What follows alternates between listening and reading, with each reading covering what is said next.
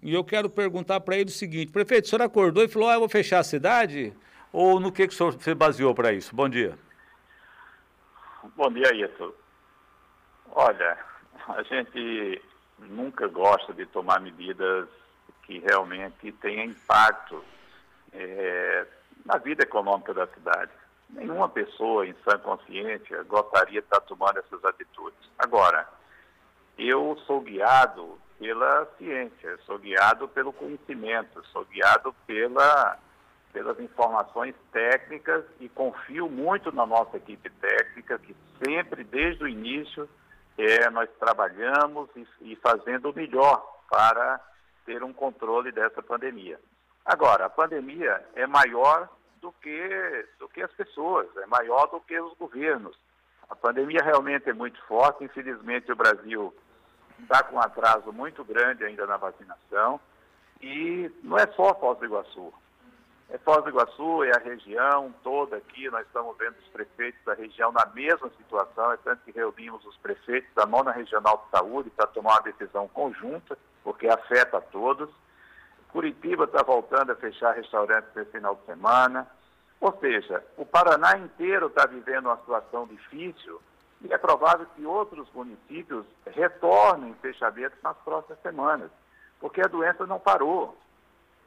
E a gente tem que tomar medidas, é a nossa responsabilidade. Eu não posso ficar vendo pessoas esperando leitos de UTI, eu não posso ficar vendo a taxa de reprodução acima de 1,4, onde o máximo deveria ser 1.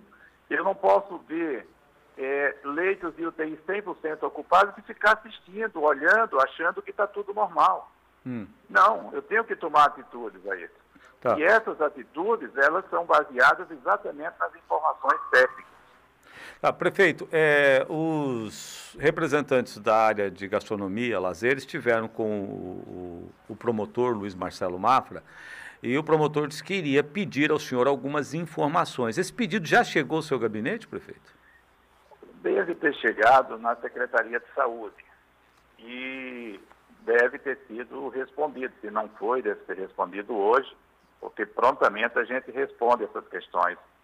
Mas, Ayrton, se você observar, ou qualquer cidadão observar o nosso decreto, o decreto já tem todas as motivações que estão sendo é, norteadas, que estão norteando as decisões. Também a avaliação técnica da nossa equipe que acompanha. E olha que nós temos uma parceria importantíssima com a OPAS, a Organização Pan-Americana de Saúde, que é o hum. órgão da, da OMS aqui para o Brasil e para a América Latina. E a gente está com a equipe técnica da OMS, em conjunto com nossas equipes, acompanhando os dados diariamente. Então ninguém está fazendo nada no chute, ninguém está fazendo nada no, no escuro essas medidas foram tomadas porque elas deram certo. No mês de março, quando nós estávamos com 320 casos em média por, se por semana, a média móvel era essa, 320, quando nós fechamos três finais de semana, diminuímos a circulação nos finais de semana, que é onde as pessoas se encontram, é onde as pessoas saem, é onde as pessoas tiram máscara para poder ficar entre amigos, entre familiares, e aí, a gente conseguiu reduzir em 70% o número de casos de controlar a doença. Tá. Então, nós estamos repetindo uma medida que já deu certo e realmente é, ela é eficaz. Prefeito, é, a CIF entrou com um mandado de segurança. O senhor já tem informação sobre essa medida? Uma pergunta. Segunda pergunta: é, há informação de que foi encaminhada à Procuradoria-Geral de Justiça do Estado uma denúncia contra o senhor por um suposto cometimento de crime, isso por parte do grupo que esteve lá com o Ministério Público. O senhor tem informação sobre essas questões ou não? Não tenho. O crime de que defender a vida, é. Quem está cometendo crime é quem está defendendo em público a, a desobediência civil. Esses estão cometendo crime. Agora, o prefeito que está tomando medidas restritivas para defender, frear uma doença, está cometendo crime? É. Então, realmente, há uma inversão de valores em tudo isso. Prefeito, eu acabei de, de, de colocar aqui no ar uma entrevista com o presidente da CIF, e ele alega que o município está desprezando uma estrutura que foi implantada pelos é, empresários, que é para auxiliar, dar uma espécie de, de atendimento preventivo às pessoas é, com Covid. É, como é que o senhor tem tratado essa questão? Como é que o senhor vê essa questão, essa, essa possibilidade de, de tratamento precoce e tudo mais?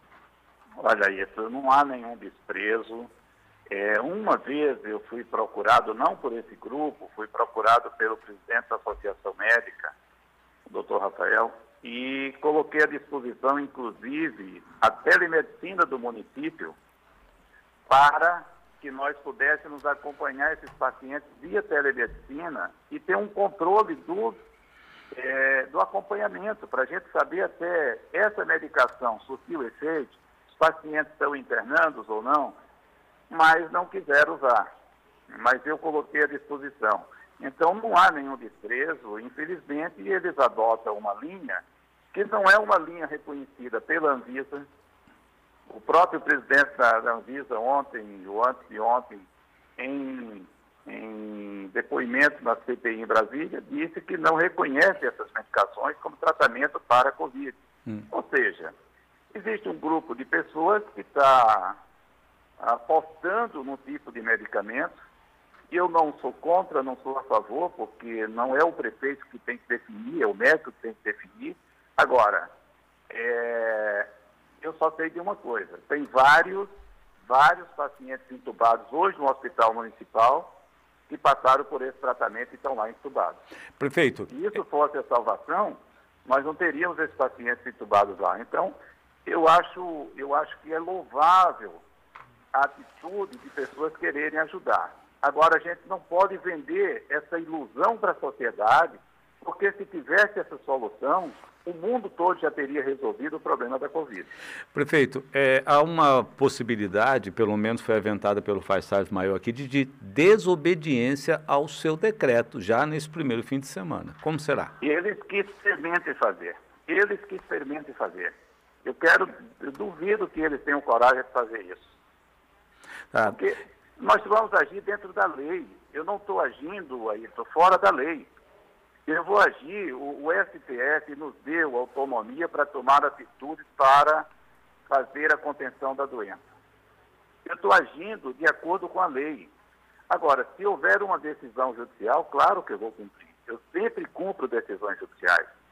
E se houver, irei cumprir tranquilamente. Agora, é, alguém que se acha poderoso, alguém que se acha é, acima da lei, dizer que não vai cumprir um decreto que é legal. Então, esse cidadão está querendo criar uma anarquia. E anarquia nós não vamos permitir. A sociedade é organizada. A sociedade ela tem parâmetros legais. E não é porque a pessoa é poderosa, tem dinheiro, que ela está acima da lei.